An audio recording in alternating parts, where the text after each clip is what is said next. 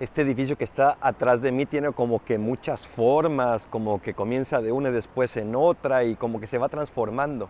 Hoy celebramos la transfiguración, este paso de Jesús que parecía y que era hombre, a de repente esa transfiguración donde a través de dejar ver un esplendor, un pequeño chispazo de su divinidad, nos damos cuenta de quién es en verdad todo Dios y todo hombre.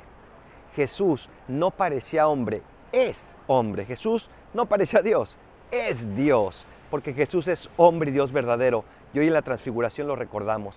Gracias Jesús por tanto que nos regalas y por seguir estando siempre dispuesto a darnos más y más con tal de llevarnos a la salvación. Soy el Parador, fue por mí, yo rezo por ustedes. Bendiciones.